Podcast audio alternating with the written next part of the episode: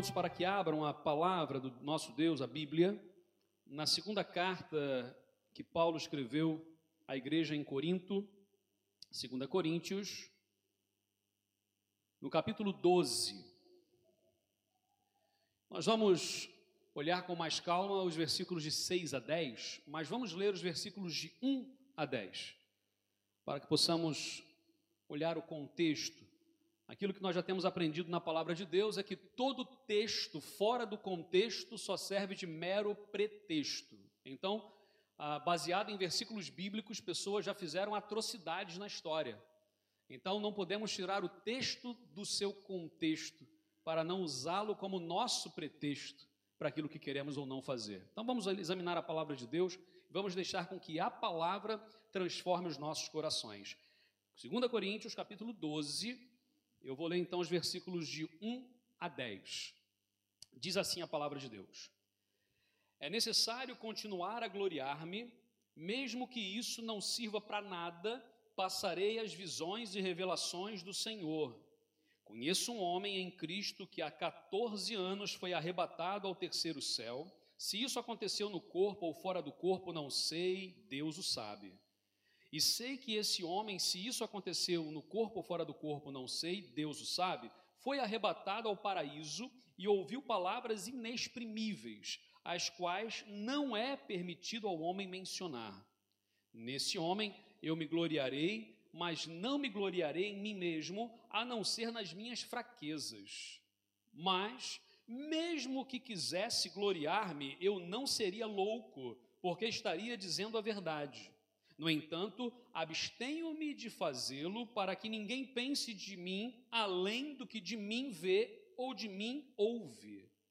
Até mesmo sobre estas coisas extraordinárias, revelações. Portanto, para que eu não me tornasse arrogante, foi-me posto um espinho na carne, um mensageiro de Satanás para me atormentar, para que eu não me tornasse, tornasse arrogante.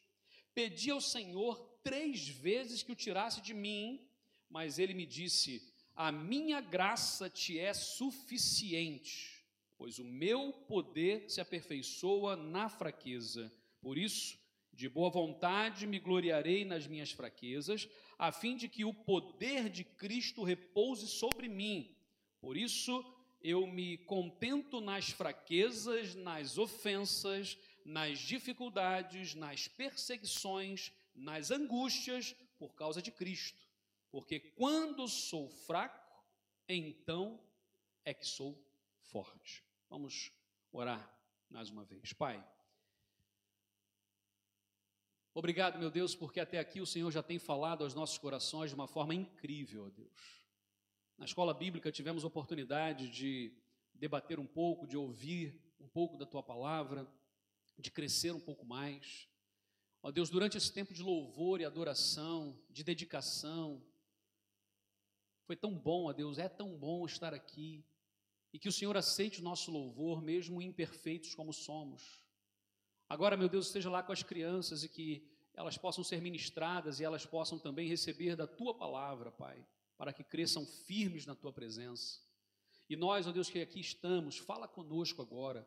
Fala com aqueles, ó Deus, que vão ouvir esta palavra ainda através de um podcast, através ah, de, uma, de uma transmissão no YouTube, ó Pai. Em nome de Jesus, ó Pai, que o Senhor esteja a ministrar nos corações, onde quer que estejam, mas especialmente aqui, agora. Fala conosco. Em nome de Jesus. Amém. Amém, meu Deus. O tema da segunda carta aos Coríntios, que nós estamos a estudar desde a semana passada, é tudo novo. Tudo novo. E semana passada examinamos então o texto que está lá no início da carta, que fala que todas as coisas foram feitas novas por Deus na nossa vida. Eu quero agora pegar mais ao fim da carta, ou seja, quando Paulo está se expondo. Vamos lembrar, meus irmãos e amigos também, que a, segunda carta que o apóstolo Paulo escreve aos Coríntios é a carta onde ele mais vai falar de si. Paulo não gostava de falar de si mesmo, não gostava de falar dele mesmo, mas a segunda carta de, aos Coríntios é onde ele mais fala porque precisava fazer. Paulo estava sendo questionado naquilo que ele fazia, naquilo que ele era, na sua integridade, na sua mensagem. E aí Paulo então tem que dizer o que ele era, ou quem ele era e o que o Deus o chamou. Eu não sei se já aconteceu de vocês passarem por alguma coisa onde chegaram a duvidar de quem eram vocês mesmos, ou do porquê que vocês estavam onde estavam. Por que, que eu estou a fazer o que eu estou a fazer?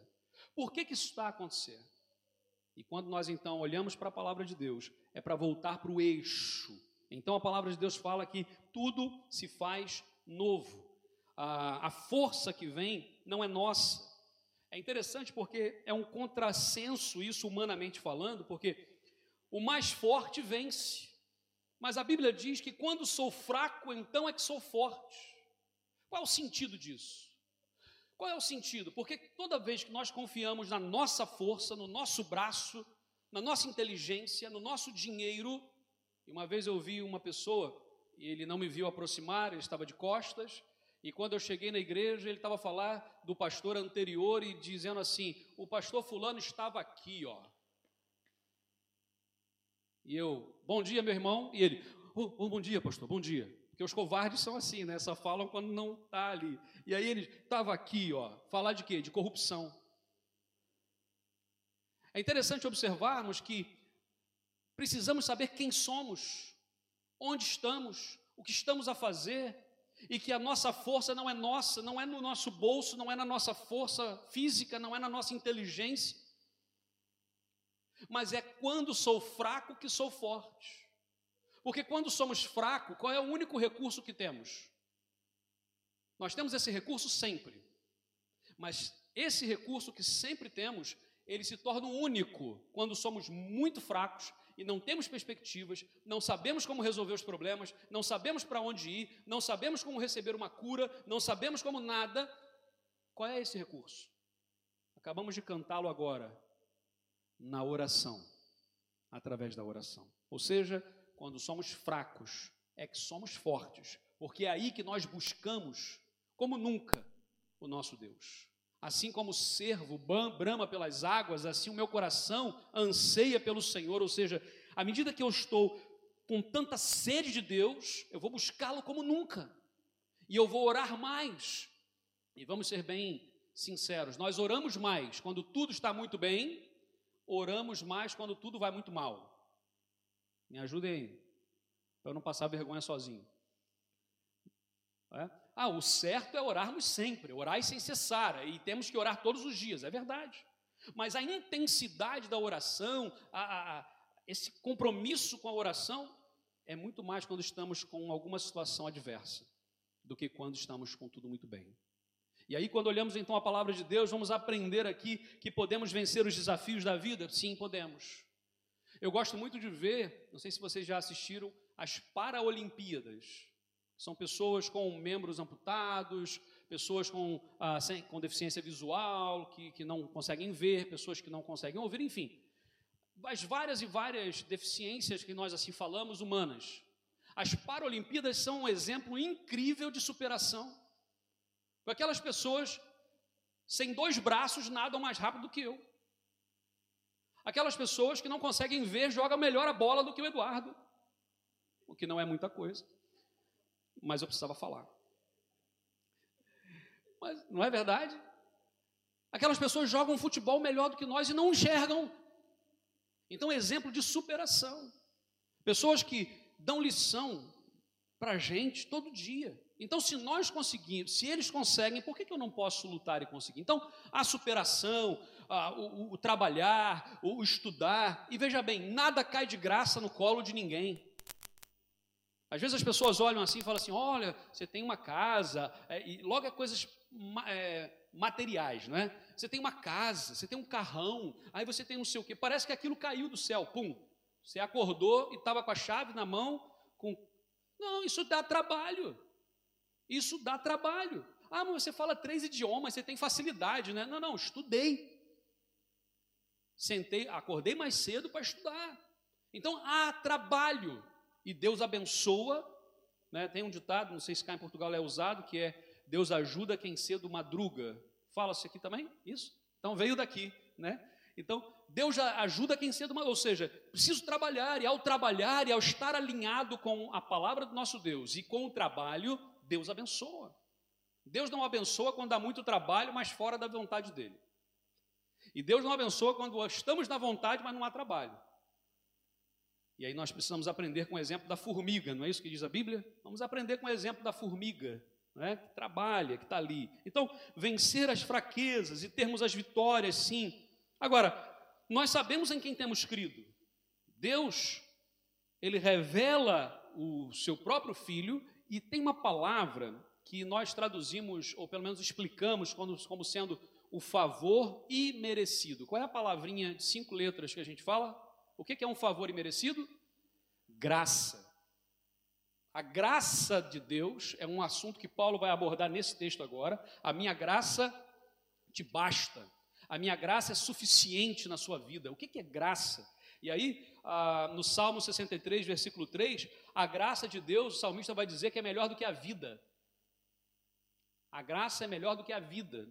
Em João capítulo 1, versículo 14, vai dizer que Jesus era cheio de graça em Efésios capítulo 2, versículo 5, vai dizer que pela graça nós somos salvos. Em Romanos 5, 2 vai dizer que a graça de Deus nos sustenta. E agora em 2 Coríntios capítulo 12, vai dizer para nós que a graça de Deus basta. Ah, mas eu sofro, e há pessoas que sofrem mais do que a média, é verdade. Eu conheço história de pessoas que falam, meu Deus, quanto sofrimento, quanto sofrimento. Conheci um, um pastor ele, a sua primeira esposa, ele casou-se, a sua esposa teve um cancro e aquele cancro foi corroendo e ela foi, foi, foi e faleceu. E ele ficou muito triste. Passado alguns anos, casou-se novamente, teve dois, duas filhas e um dia tá, eles, eles estão numa paragem de autocarro e vem um carro em alta velocidade, capota e mata a esposa e as duas filhas. E eu fico olhando assim, meu Deus, como pode? Nós lemos o, o, o, o, último capítulo, capítulo 28 de Atos, vai dizer que Paulo sofreu um naufrágio, lembra disso?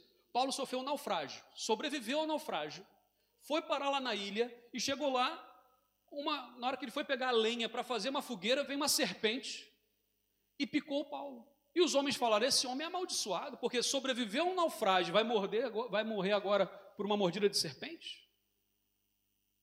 Então, nem todas as desgraças que acontecem na nossa vida é para nos destruir ou prova de que Deus não está conosco. Muitas vezes são provas de fé para que nós possamos avançar, prosseguir e saber que Deus está conosco. Nós não podemos limitar a nossa fé quando tudo vai muito bem. Ah, não, eu sou uh, essa famigerada teologia da prosperidade, né, que é se você é mesmo de Deus, então você não fica doente. Então a sua conta bancária está perfeita. Eu, fico, eu vou perguntar a maioria dos crentes em Jesus no mundo, a maioria, não é? Não são todos, graças a Deus por isso, porque tem outros que Deus abençoa financeiramente para que possam suprir as necessidades dos demais santos no mundo. Eu conheço uma irmã, por exemplo, que ela sustenta sozinha, e ganha muito bem por isso, mas sustenta sozinha mais de 15 missionários ganha muito bem, mas investe no reino. Mas a maioria dos cristãos no mundo, historicamente falando, passam de apertos financeiros. Perderam casas, perderam seus trabalhos. Lembra de quando Paulo vai fazer o apelo para que a, a, as igrejas possam ofertar para a igreja em Jerusalém, que os irmãos estavam lá passando necessidades?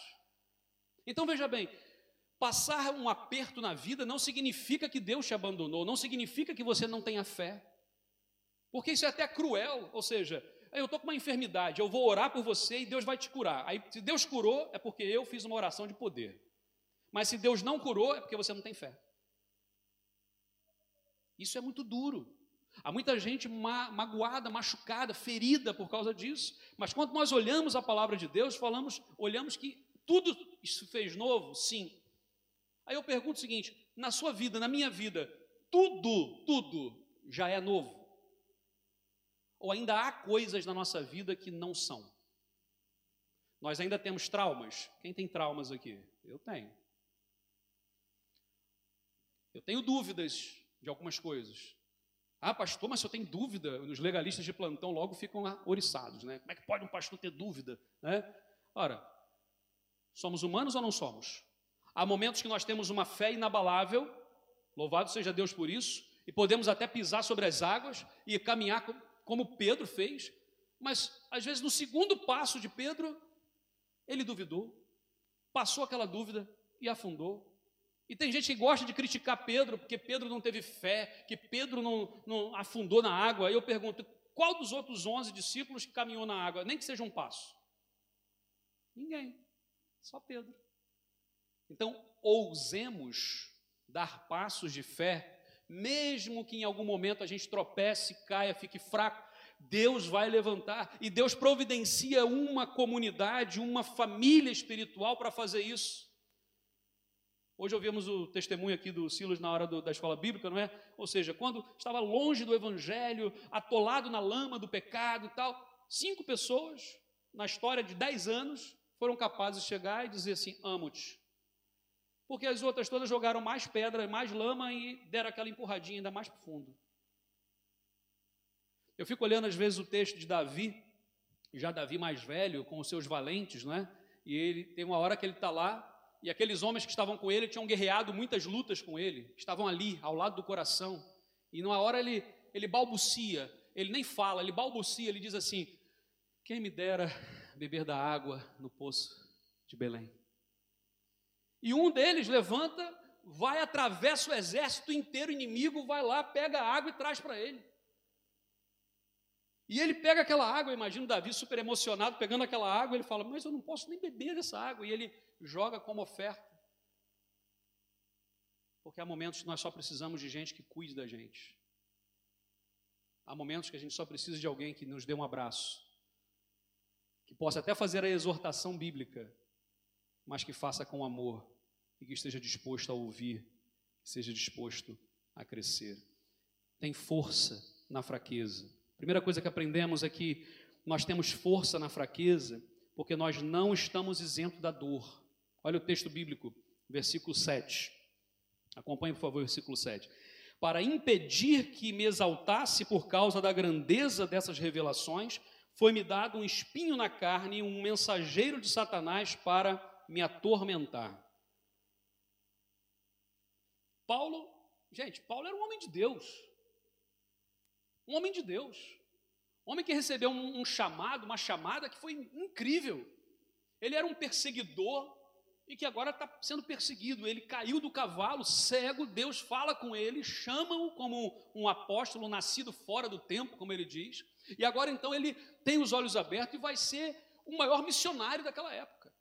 Vamos, vamos lá, Paulo escreveu, são 27 livros no Novo Testamento, o homem escreveu 13 cartas. E alguns ainda arriscam dizer que até Hebreus teria sido ele, mas não há certeza. Mas metade do Novo Testamento escrito por esse homem. Então, esse homem, um líder, esse homem, um missionário, esse homem que pregava, que tinha um chamado de Deus, foi dado um espinho na carne, um mensageiro de Satanás para esbofeteá-lo. Diz, algumas versões diz esbofeteá-lo, outras dizem atormentá-lo. E ele vai orar a Deus, ele diz: Senhor, mas o que, que, é isso?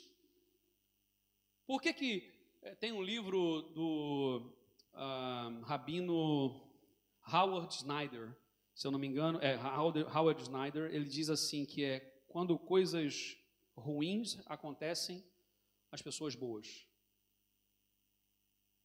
E aí nós começamos a ficar muito como é que pode isso? Porque se eu sou de Deus, se eu estou a fazer a vontade de Deus, por quê? Por que, que isso acontece? Por que aquilo outro aconteceu? Por que, que Deus permitiu aquilo? Por que, que Deus permitiu uma enfermidade? Nós temos orado pela cura da Alessandra, que enfrenta lá hoje a leucemia, está no sétimo ciclo, internada no IPO. Nós temos clamado a Deus pela vida dela, e enquanto estamos a clamar pela vida dela, a mãe dela está agora no final. E os médicos já não deram mais expectativas. Ela escreveu ontem a pedir oração e a dizer: Pastor, minha mãe nesses próximos dias deverá morrer. E eu estou aqui no leito do hospital, nem lá vou poder ir. Você começa a ver essa coisa toda do sofrimento, mas por que que Deus fez isso? Por que que Deus permitiu isso? Alguns vão dizer assim: "Não, mas nós não devemos perguntar o porquê, devemos perguntar o para quê? Qual é o propósito de Deus nisso? É verdade, mas para quem está sofrendo, eu dizer para ele assim, não, você tem que entender é o para quê. A pessoa nessa hora ela não está, o coração não está para isso. Talvez no momento de maior maturidade e sanidade nós podemos assim dizer, por que não? Há uma história de uma missionária, eu me esqueci o nome dela completamente agora, mas é uma história de uma missionária que dedicou a sua vida inteira à pregação do evangelho no outro país. E um dia essa mulher ficou paraplégica. E, uh, e quando ela foi à cozinha na cadeira de rodas para poder fechar as janelas, porque estava uma, uma ventania, uma, uma tempestade a chegar, aquilo bate e o vidro quebra e entra nos seus olhos. E essa mulher então ficou paraplégica e agora cega. E alguém falou com ela, mas como é que pode isso? Mulheres de Jó não faltam a dizer para nós: amaldiçoa o teu Deus e morre. É muito mais fácil. A resposta daquela mulher foi: por que não? A minha vida é do Senhor. A minha vida pertence a Ele. Ele faz com a minha vida o que Ele quiser, porque eu já entreguei a Ele. Qual é a grande dificuldade que nós temos? Nós entregamos a, a, a direção ao Senhor, mas seguramos. É aquela velha história. Ah, Jesus Cristo e o processo de conversão né, é engraçado, porque há pessoas que têm um processo de conversão muito rápido, há pessoas que têm um processo de conversão mais lento e demorado.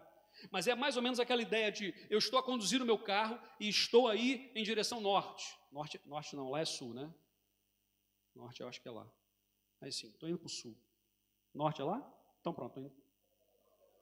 Norte é para lá, então eu estou indo para o oeste, sei lá. Sei lá, eu estou indo para lá. E eu estou indo para lá, a, a, estrada vai para lá, pronto, acabou. Aí, estou indo para lá, e eu estou indo para lá, e Jesus está lá no caminho, e ele pede boleia, pede. E eu paro o carro e falo, Senhor, ô Jesus, que privilégio o Senhor no meu carro. Senhor Jesus, entra no meu carro, Senhor Jesus. Jesus fala assim, mas eu não posso entrar no seu carro. Por que não? Eu só posso entrar se eu for ao volante, a conduzir. Eu não posso sentar no pendura. E aí a, a, gente já fica assim, mas é o meu carro. Eu, eu estimo tanto, eu cuido tanto, eu, é a minha vida. Eu, tô, isso aqui é tão. Mas tá bom, Jesus, tá bom. É Jesus, então eu vou deixar. Jesus, ó, pode entrar aqui, vem cá, vem cá. Entra aqui. E, ele, e eu já corro para o outro lado e entro e sento do outro lado para ver se ele vai fazer certas coisas. E Jesus, antes de entrar, fala assim: Não, mas tem mais uma coisa, meu filho. O que, que é? Abre o porta-malas, porque eu preciso ver o que tem lá. E é nessa hora que a gente fica assim. Porque o que está guardado muitas vezes no porta-malas não é coisa boa. E quando a gente chega lá, a gente abre a mala e Jesus fala: Ok, vamos tirar isso, meu filho, vamos limpar essa mala. E limpa aquilo tudo, joga fora. E você fica assim: Ai, mas, mas aqui, ah, mas, mas, mas, mas, é Jesus, tudo bem, deixa Jesus. E aí Jesus limpa a minha mala, e aí pronto, agora vamos. Eu sento na, na, na tá ok, Jesus, já limpou a mala, já está no, no, volante, vamos, vamos, vamos embora, é, vai, vai, vai. E Jesus, não, não, não, meu filho, mas tem mais uma coisa, o que é? Não é para lá que nós vamos, é para lá. Percebem essas etapas? Há pessoas que param no momento de entregar o volante a Jesus, achando que resolveu, mas não querem que ele limpe, limpe a mala. As nossas bagagens pesam demais. E tem gente que até deixa que ele limpe a mala, vai limpando, vai limpando. Mas ele não quer ir na nossa direção, não somos nós que determinamos a direção, é o Senhor. E aí isso chama-se de metanoia, no grego, que significa uh, ah, 180 graus para cá. Então vamos para cá. Isso é o que Jesus faz com a nossa vida. E aí, quando nós olhamos a palavra de Deus aqui, nesse momento, vamos perceber exatamente isso. João capítulo 16, versículo 33 diz: tenho-vos dito isto, que em mim tenhais paz. No mundo tereis aflições, mas tem de bom ânimo, porque eu venci o mundo. Jesus Cristo é o vitorioso. Ele já venceu, aleluia. E que quando nós estamos em Cristo, nova criatura somos por causa dele. Por isso que quando aquele ladrão na cruz diz assim, ah, hoje, como é que é? Lembra-te de mim quando entrares no paraíso. Jesus vai dizer o que para ele? Hoje ainda estarás comigo lá no paraíso. Peraí, mas aquele homem teve tempo de fazer boas ações? Não. Aquele homem teve tempo de pagar as dívidas que ele tinha? Não. Aquele homem teve. Aí você fala, não é justo, porque a nossa cultura humana é retributiva. Eu tenho que dar para receber, eu tenho que receber para dar. Tem gente que é assim. A pessoa vai, convida para o aniversário e você fala assim: não me deu presente no meu aniversário, também não vou levar presente. Só dou presente para quem me dá presente. Aprendo é só para quem me dá. É ou não é? Já conhece alguém assim? Se for você, confessa aí, para Deus. Mas a gente tem um pouco disso da coisa retributiva e a gente acha que com Deus é assim. Eu vou dar para Deus alguma coisa que Ele vai me dar de volta a outra. Não é assim. Isso não é cristianismo. Isso não é cristianismo. Ah, eu vou então oferecer a Deus os meus dízimos. Primeiro, Deus não precisa de dízimo de ninguém. Nós ofertamos porque nós queremos ser participantes da obra de Deus. A alegria, generosidade, bênção. Mas Ele não precisa. Ah, mas eu não vou fazer, só vou fazer se fizer aquilo. É, não faz. Deus levanta. Deus levantou um, um, um Jonas sem querer ir para falar lá em Nínive. Deus levantou a mula de Balaão para falar com ele. Então, assim, olhamos a palavra de Deus e aprendemos isso. Os problemas que nós enfrentamos são muitos. E é verdade que às vezes a gente cansa, gente. Às vezes cansa, às vezes você fala assim: ah, para que tudo isso? Ah, chega, chega, não quero mais saber. Tem gente que cansa do casamento, tem gente que cansa dos filhos, tem gente que cansa dos pais, tem gente que cansa dos amigos, tem gente que cansa da igreja. Não quero mais saber. Se é para isso, Senhor, se eu dedico a minha vida e acontece, então pronto, arranja outro. E aí Deus olha para mim como um pai que olha para o filho quando não quer comer, e já a gente pega o filho e joga no lixo, ele não quer comer. É assim que a gente faz? Não. Às vezes a gente tem mais paciência e faz o aviãozinho, faz, ah, e vai. Quando a gente está mais sem paciência, abre a boca agora e come. E Deus olha para nós como esse pai amoroso e bondoso, e às vezes ele faz o aviãozinho para a gente. Tem paciência, e às vezes Deus age de forma mais enérgica e dura. Mas é porque Ele ama ou porque Ele não ama? Porque Ele ama. Nós não somos deste mundo, diz a palavra de Deus. O mundo não conhece a Deus. Nós demonstramos a nossa fé, lá em Gênesis 22 fala sobre isso. Por isso vamos ser perseguidos. A perseguição torna-nos mais humildes, diz a palavra de Deus, em 2 Coríntios 12, 7 vai dizer isso. Ah, portanto, para que eu não me tornasse arrogante, Deus permitiu o tal espinho na carne. Aí o espinho na carne tem gente que vai dizer que é uma coisa, a gente vai dizer que é outra. A Bíblia não fala. O pastor Russell Shedd dizia muito isso. Quando a gente perguntava uma coisa absurda para ele, pastor, isso aqui, e ele falava assim: Não sei responder, meu irmão, a Bíblia não diz. Quando chegar no céu, pergunta para Deus. E às vezes a gente tem que ter a humildade de dizer: Não sei. Não sei. Como é que vai ser? Não sei. Como é que Deus vai fazer? Não sei. Deixa Ele fazer. Vamos dar aberturas para que Ele faça. Por que, que os problemas vêm? Porque nós valorizamos sim as bênçãos do Senhor quando ela vem. Nós só valorizamos, muitas vezes, coisas que nós já perdemos. Quantas vezes eu já vi pessoas a dizer assim: ah, eu não valorizava minha mãe, depois que minha mãe morreu, aí que eu fui valorizar. Ah, eu não valorizava o meu casamento até perder o casamento e aí que fui valorizar. Ah, eu não valorizava o meu carro velho, aí fiquei sem carro, agora na chuva e a pé. A gente só valoriza as coisas depois que perde. Não pode ser assim. Vamos valorizar enquanto temos, enquanto Deus tem dado às pessoas que estão próximas de nós. Vamos valorizar aquilo que Deus tem nos dado para administrar com o melhor. Tudo novo. Em Cristo tudo novo, não em nós. Quando nós estamos em Cristo, a nossa vida vai sendo transformada. Por isso que eu perguntei: quem é que tem já tudo novo? Que a Bíblia diz: aquele que está em Cristo, nova criatura é, as coisas velhas já passaram e eis que tudo se fez novo. Aí eu perguntei: quem ainda tem alguma coisa para fazer? Todos nós temos. Então, a nossa vida significa que a nossa vida não está em Cristo ou que é um processo que Deus está a trabalhar em nós? E se estamos em Cristo, é como se estivéssemos escondidos atrás da cruz do Senhor. Então Deus olha para a minha vida e olha de uma forma diferente.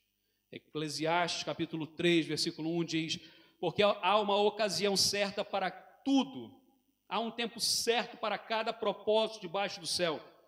Tempo de nascer, tempo de morrer, tempo de plantar, tempo de arrancar o que se plantou e por aí vai. A grande questão é: todas as vezes que alguém diz para mim assim, não tenho tempo, é porque não tem propósito, porque a Bíblia diz que há um há tempo para todo propósito debaixo do céu.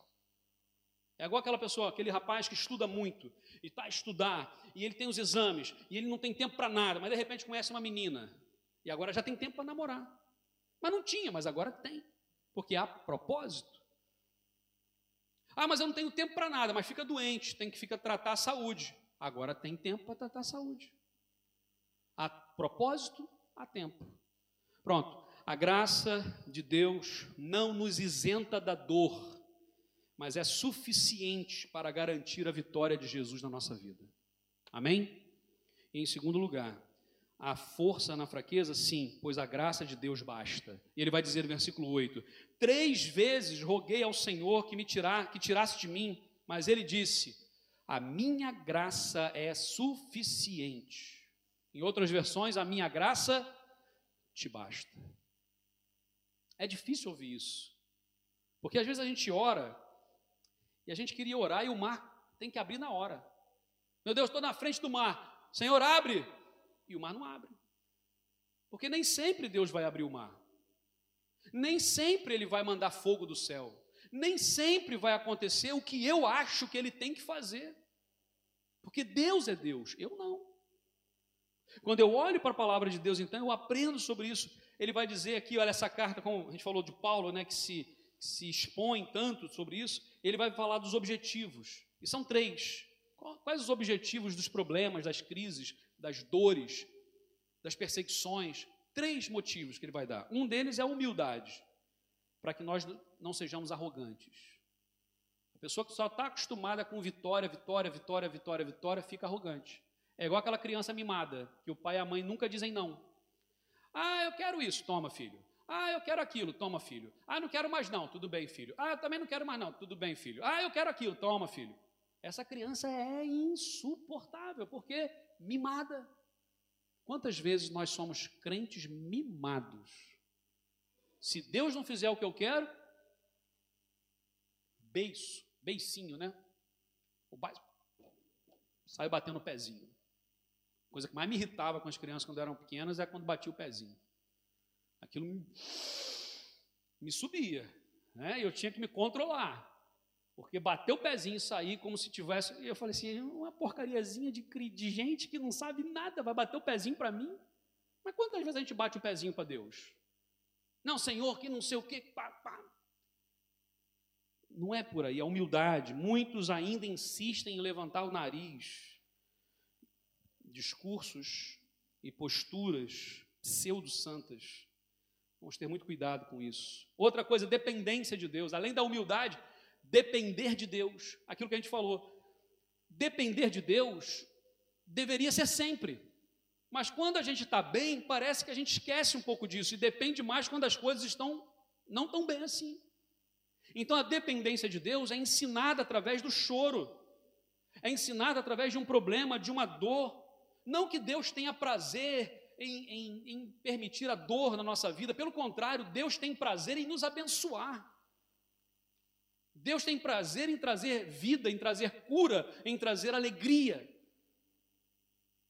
Mas às vezes ele, ele, permite algumas coisas para que nós possamos lembrar de quem Ele é e voltarmos os nossos olhos para o Senhor e clamarmos novamente a Ele. A outra questão que ele ensina é o crescimento. Então, humildade dependência de Deus e crescimento. Alguns podem chamar também de maturidade. A gente vai falar assim: que, por que, que um adulto é mais maduro do que uma criança? Porque já sofreu mais. Já sofreu mais. É tão bom a gente lidar com o olhar de uma criança. A criança consegue perdoar muito mais facilmente, a criança consegue lidar com as situações. Por quê? Porque ela não passou ainda por tantas coisas. Quando vamos passando por tantas coisas, por coisas boas e mais, decepções e alegrias, quando a gente passa por traições, etc., a gente vai ficando mais maduro. E ele vai dizer assim: Por que, que eu orei, Senhor, três vezes? Porque o Senhor me livrasse desse espinho na carne e o Senhor não me livrou. E ele vai dizer: Meu filho, a minha graça te basta. E aí é interessante que a reação de Paulo não foi de bater pezinho, não foi de sair chutando tudo, pelo contrário, versículo 9 e versículo 10 diz: Ele disse: A minha graça te é suficiente para o meu poder se aperfeiçoar na sua fraqueza. Por isso, de boa vontade, olha o que Paulo agora vai dizer: Por isso, de boa vontade me gloriarei nas minhas fraquezas, a fim de que o poder de Cristo repouse em mim. O que, que ele fez? Ele adorou a Deus. Sabe quando tudo estiver muito mal, muito mal, muito mal? Adora ao Senhor. Louva ao Senhor.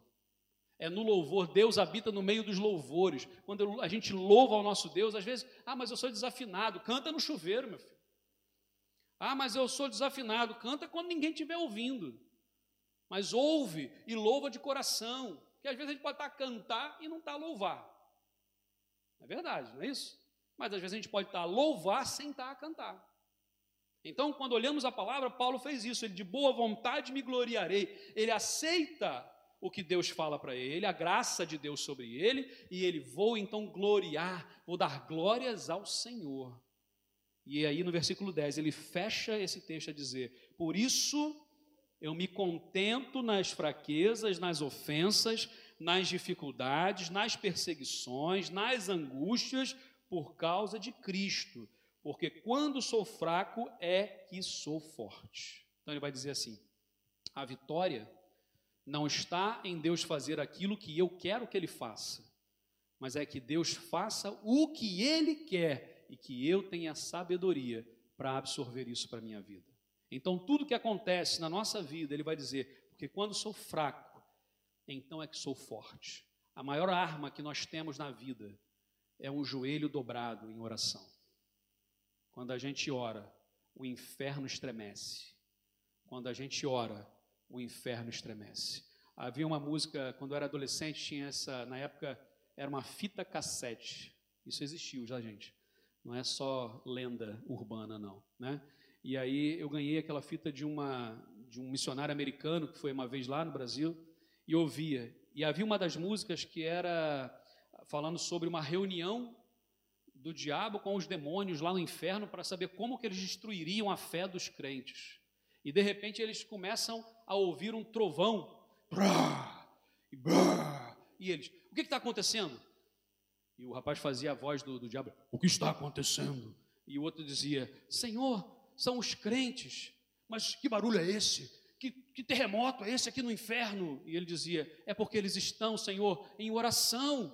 Então vamos destruí-los. Mas não dá, Senhor. Por quê? Porque eles estão a orar por reavivamento. E a música começa ali, da China ao Brasil, da América a não sei aonde, que o Evangelho de Jesus Cristo vá por toda a terra. Uma música linda, linda, linda. E essa é a missão. Nós precisamos orar por avivamento, meus irmãos. Não podemos mais nos contentar em vivermos a vidinha, muitas vezes cômoda, que Deus nos dá, nos concedeu até aqui. Ele quer mais. Ele quer mais. Ele fala: vocês podem mais, porque eu estou com vocês. Quando a gente fala toda vez isso, são 10 milhões e meio de habitantes deste país que precisam de Jesus. E nós temos a mensagem de salvação. Nós temos a mensagem de salvação.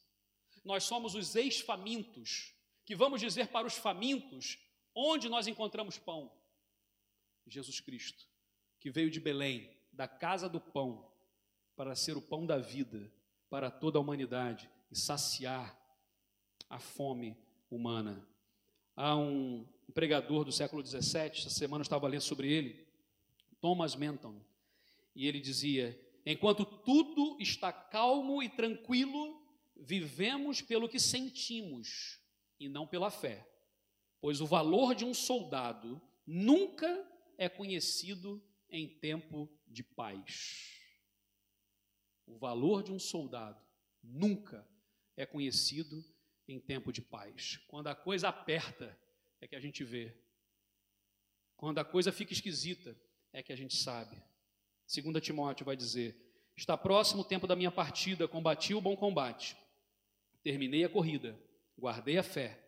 Agora me está reservada a coroa da justiça, que o Senhor, o justo juiz, me dará naquele dia, e não somente a mim, mas a todos os que amam a sua vinda. Hoje, muita gente prega uma vitória falsa, momentânea, passageira, humana, ausência de problemas. Vem até Jesus e nunca mais você vai ter problema na vida. Isso não é verdade. Mas nós pregamos a vitória através da graça de Deus, através da graça divina, constante, amorosa, eterna e corretiva. A minha graça é suficiente para você. Podemos repetir só essa frase? A minha graça é suficiente. Deus a dizer para nós, feche seus olhos agora e talvez focaliza aí no seu problema, focaliza aí no, no, seu trauma, focaliza na sua luta pessoal, se é uma questão de saúde, se é uma questão de relacionamento, e apenas ouça a voz de Deus e diz isso agora, repete comigo a palavra de Deus: a minha graça é suficiente. Oh, meu Deus. Obrigado, Pai, porque a tua graça basta. A tua graça é suficiente na minha vida. Perdão a Deus pelos meus pecados, pelos meus erros. Mas, ó Deus, a cada um de nós aqui, o Senhor tem chamado para um propósito. Para que neste tempo, nesta família, possamos juntos avançar com a pregação do Evangelho do Senhor. Meu Deus, agora também oramos por todas as igrejas que hoje, um dia especial, estão reunidas em Portugal, na Europa e em todo o mundo, ó Pai. Crentes em Jesus que estão a orar hoje, que estão a clamar ao Senhor agora, pessoas que estão a dar a sua vida pelo Evangelho agora, pessoas, ó Deus, que estão reunidas, ó Deus, em catacumbas, em subsolos, em caves, porque não podem declarar publicamente a sua fé. E nós, ó Deus, aqui louvamos o Teu nome, porque podemos declarar, ó Deus, dá-nos ousadia, dá-nos, ó Deus, a coragem de olhar para fora, de olhar as pessoas, ó Pai, e falar com elas do amor de Jesus. Oh, meu Deus, tudo novo. O Senhor fez novo, novidade na minha vida. E, ó oh, Deus, essa novidade pode estar na vida de tantas outras pessoas, ó oh, Pai. Ó oh, Deus, que eu não seja egoísta e retenha também, ó Deus, só a tua palavra para mim, mas que eu possa partilhar isso com outras pessoas. Meu Deus, alguns são mais extrovertidos e vão falar e vão abordar desconhecidos. Outros são mais introvertidos e o Senhor vai dar estratégias para que falem através, ó Deus, de outros instrumentos, ó Pai. Mas usa usa-nos, ó Pai, usa-nos como igreja profética nesse tempo de que anuncia, ó Pai, a mensagem do Senhor. Meu Deus, que nós sejamos a luz de Jesus Cristo também sacerdotes e profetas. Profetas no sentido de trazer a tua mensagem do céu para a terra, e sacerdotes no sentido de levarmos pessoas ao conhecimento de Jesus Cristo, o sumo sacerdote. Ó oh Deus, obrigado, Pai, porque tudo tem sido feito novo. Revela, meu Deus, a tua vontade. Nada permanece em oculto perante o Senhor. Que os nossos porta-malas, ó Deus, da vida sejam abertos para o Senhor. E que o Senhor venha limpar de uma vez por todas tudo que não cheira bem, tudo que não é bom que está ainda guardado na, nosso, na nossa vida, no nosso coração. Dá-nos, ó Deus, amor, coragem, ousadia, saúde. Dá-nos, ó Deus, a tua bênção. Em nome de Jesus, ó